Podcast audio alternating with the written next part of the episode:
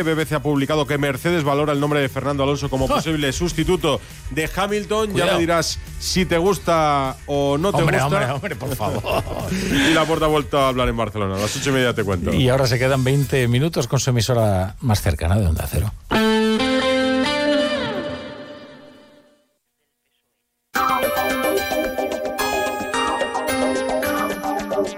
La brújula Illes Balears. Patricia Segura. Onda Cero. Bon vespre, comenzamos en Onda Cero la brújula Illes Balears con toda la actualidad de Mallorca, Menorca, Ibiza y Formentera. Abrimos una ventana a nuestras islas hasta las 8 menos 20 de la tarde, hora en la que vuelve Rafa La Torre. Hoy empezamos explicándoles que el caso Mascarillas sigue centrando la actualidad política de las islas porque después de seis días de silencio, la expresidenta de Baleares, Francina Armengol, ha mostrado su indignación y ha lamentado que el anterior gobierno fue una víctima más de las maniobras del exasesor del ministro Ábalos, Coldo García. Enseguida escucharemos todas las reacciones, pero antes les contamos que unos 500 aficionados del Mallorca ya están en San Sebastián, ya falta menos. En apenas dos horas a las nueve y media, los de Javier Aguirre se juegan pasar a la final de la Copa del Rey contra la Real Sociedad. Máxima expectación porque si se califican sería la cuarta vez que el club bermellón llega a la final en toda su historia. Enseguida les contaremos estos y otros asuntos del día. Lo haremos con Rafael Barceló en la realización técnica. Saludos de quien les habla, Patricia Segura.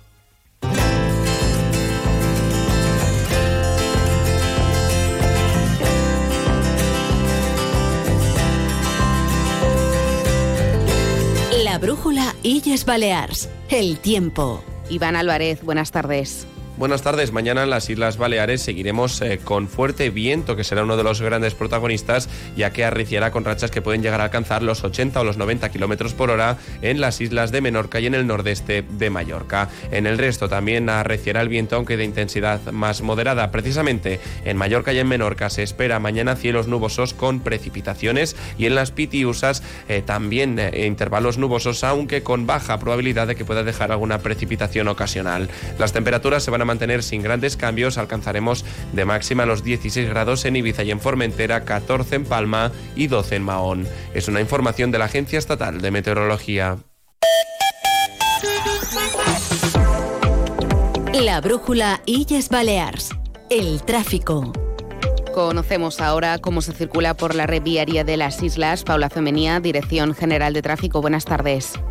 Buenas tardes. A estas horas encontramos tráfico fluido en las principales carreteras de la isla, exceptuando únicamente una pequeña retención en la MA20 en sentido aeropuerto, a la altura de la salida de Inca y también más adelante a la altura del Estadio Balear. Por el resto es todo tranquilidad ahora. Buenas tardes. Onda Cero, Illes Balears.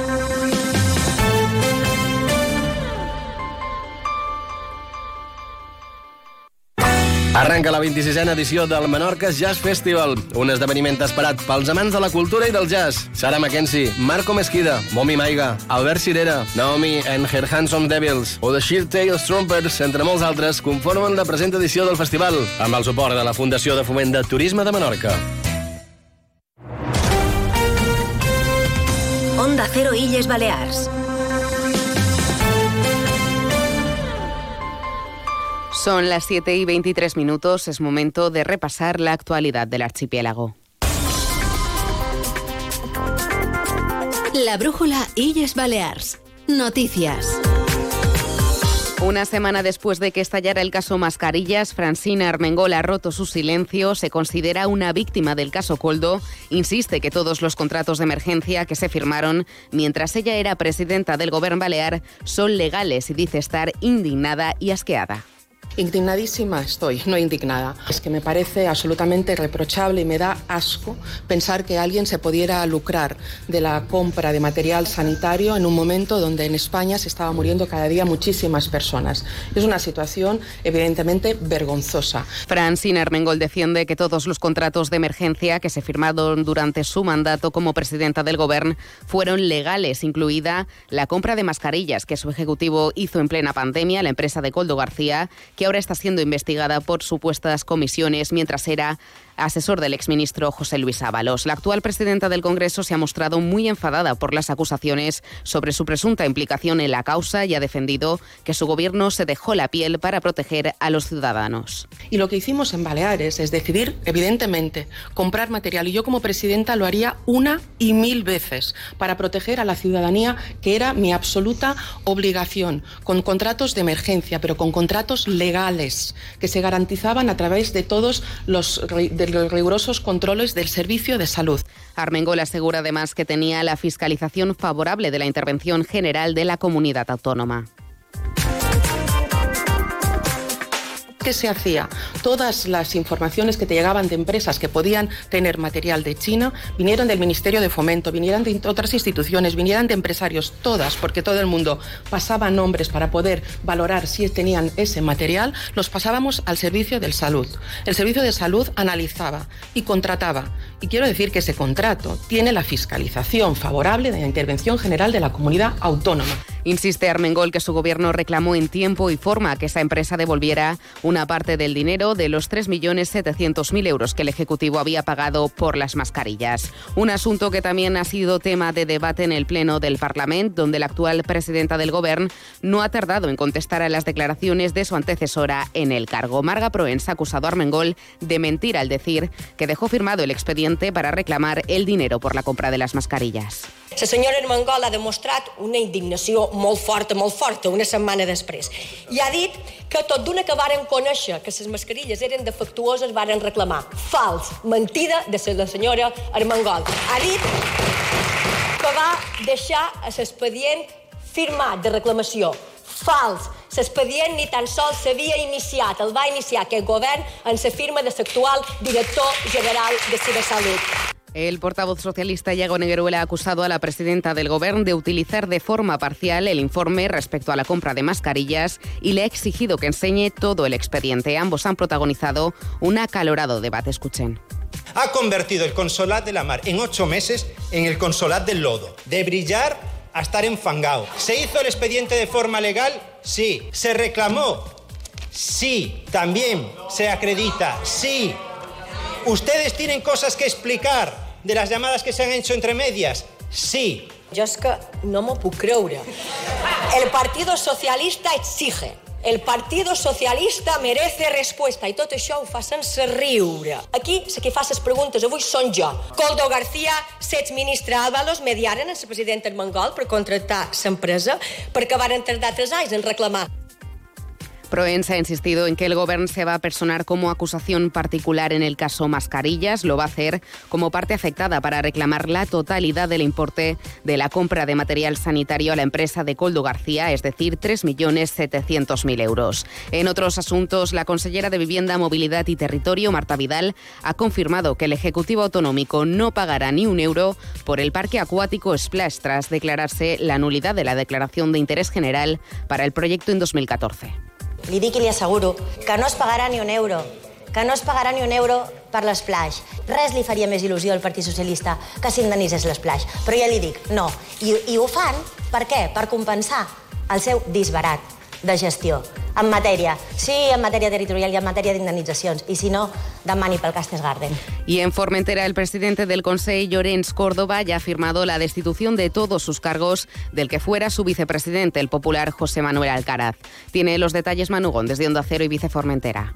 Y todo ello porque, según el presidente del Consell de Formentera, Llorenç Córdoba, han sido muchas las gotas que han hecho que pierda la confianza en la figura de José Manuel Alcaraz. I sobretot el que veig molt greu, molt greu, és intentar relacionar una relació entre un lletrat de sa casa i, i un secretari general de, de UGT i dir que pot ser que hagi allí alguna cosa amagada.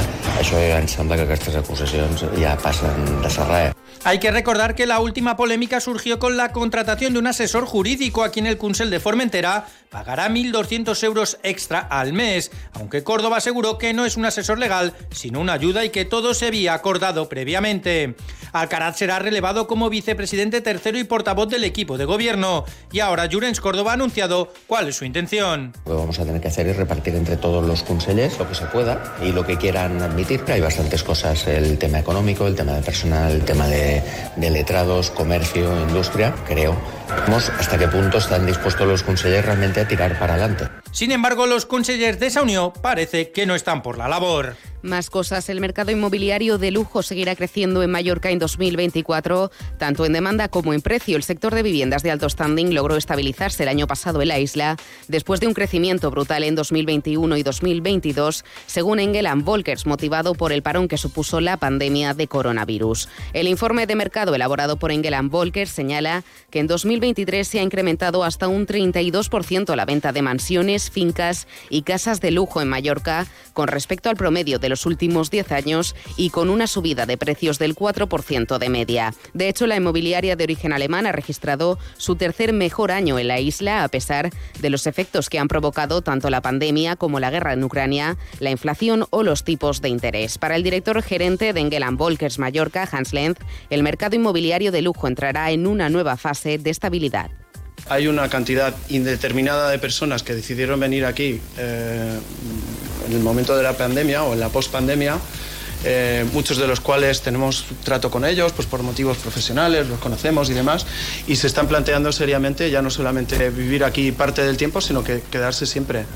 Y, de hecho, posiblemente en convertirse en residentes permanentes en Baleares, generar economía, eh, aumentar la recaudación de impuestos.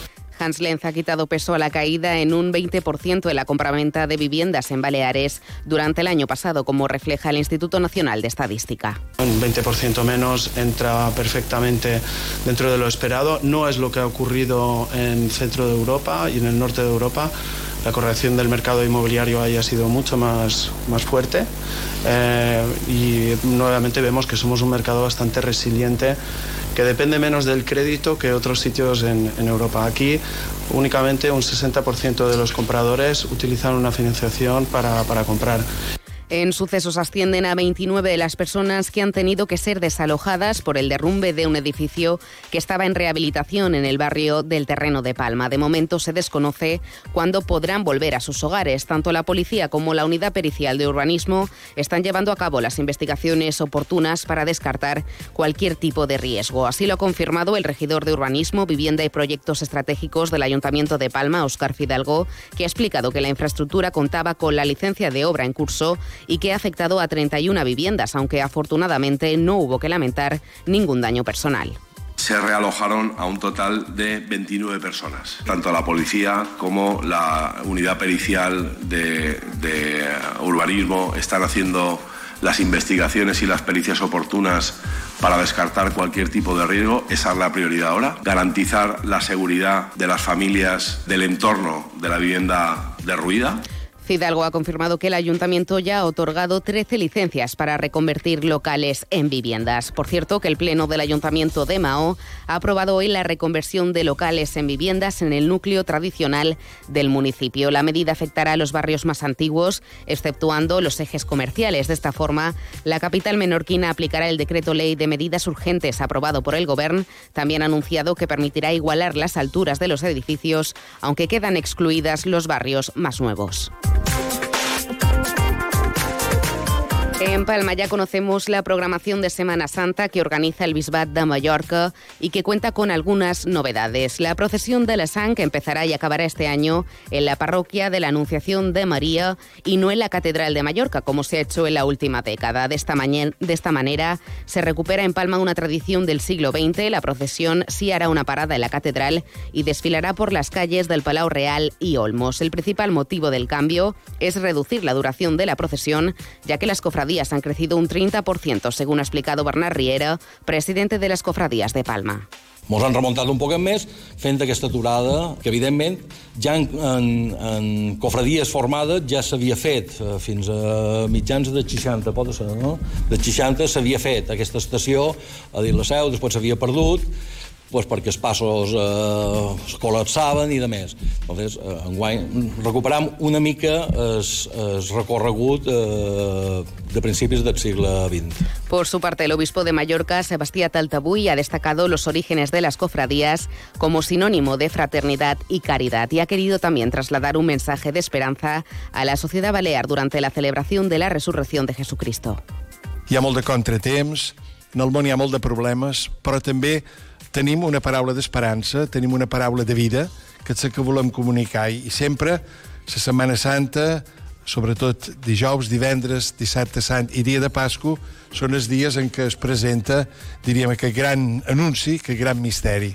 La programación de Semana Santa se extiende por todo el territorio mallorquín. En Ñumayor, el Jueves Santo, tendrá lugar la misa de San Sopá. En Pollensa, el viernes, se va a celebrar el tradicional Davallament de la Creu en el Calvari, que cuenta con 365 escalones y es una tradición que persiste desde el siglo XVII. Esta es una de las procesiones más silenciosas de Mallorca, según el presidente de la Cofradía del Calvari, Miquel Vives. L'acte principal d'aquesta passional més important, el davallament de la Creu, és un acte senzill però molt emotiu.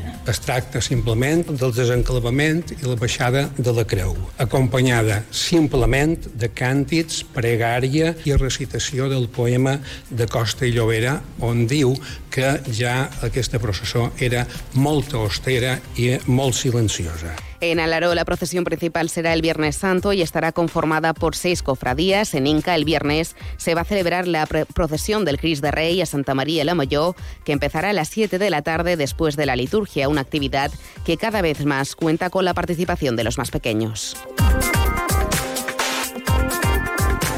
Cambiamos de asunto porque detienen en Lituania a un hombre que había estafado a dos ciudadanos de Ciutadella con la venta de unos vehículos que superaban los 52.000 euros. Iván Martín desde Onda Cero Menorca. La investigación empezó en el mes de febrero del 2022 cuando dos ciudadanos denunciaron en Ciutadella dos estafas que superaban los 52.000 euros en la compraventa de vehículos de alta gama a través de páginas de anuncios en Internet donde se facilitaba la dirección de un taller de la localidad para ver los vehículos y realizar diversas gestiones, abonando el importe sin que jamás llegaran los vehículos a la isla. Una vez iniciada la investigación, los agentes confirmaron que el principal investigado estaba siendo buscado por 15 juzgados diferentes repartidos por todo el territorio español por hechos similares así como que también estaba siendo buscado por otros cuerpos policiales. Se solicitó la colaboración de la Unidad Central de Fugitivos de la Policía Nacional gracias a lo que se logró localizar el objetivo principal en Lituania, siendo este un varón de 29 años y con numerosos antecedentes por estafas, falsedad documental, entre otros, quien una vez localizado se han adoptado las medidas cautelares como eh, presunto autor de los hechos. Y una cosa más, el Consorcio de Transportes de Mallorca ampliará a partir del 1 de marzo el servicio de autobuses entre las localidades de Campanet y Buller con destino a Pobla con 12 frecuencias diarias las jornadas laborables. Esta implementación servirá para que las personas mayores acudan al centro de salud en el centro del municipio y además los jóvenes se desplacen hasta sus centros de educación. Llegamos así a las 7 y 38 minutos. Se están informando en la brújula Illes Baleas de Onda Cero. Onda Cero, Illas Balears.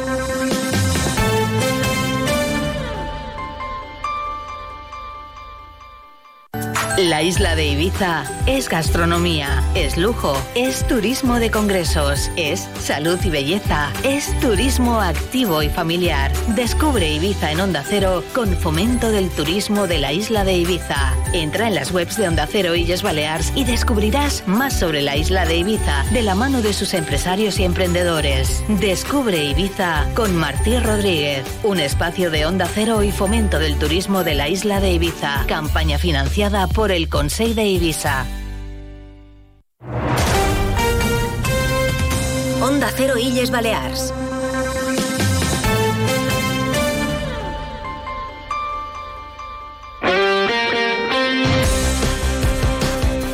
Repaso a la actualidad deportiva con Paco Muñoz. Buenas tardes. Buenas tardes. El Real Mallorca buscará a partir de las nueve y media de la noche en San Sebastián el pase a su cuarta final de la Copa del Rey ante la Real Sociedad con el 0-0 en la ida. 500 seguidores estarán en el Real Arena animando, entre los que se encontrarán la presidenta de la Gobán Balea Marga Proens, el alcalde de Palma, Jaime Martínez, y el presidente del Consejo de Mallorca, Llorenç Galmés. Por su parte, 3.000 seguidores tienen previsto acudir al Estadio Somos para seguir el partido a través de las pantallas que ha habilitado el club. Y un último apunte, ya se puede disfrutar en todos los cines la película Políticamente Incorrectos, la nueva comedia de A3 Media Cine, está dirigida por Arancha Echevarría y protagonizada por Adriana Torrevejano y Juan Lu González. Se trata de una comedia sobre la polarización política inspirada en la, escénica, en la escena política actual. El largometraje comienza con unas elecciones a la vista y un país totalmente crispado, lo que servirá de escenario para hacernos reír a carcajadas. Así nos vamos. La brújula y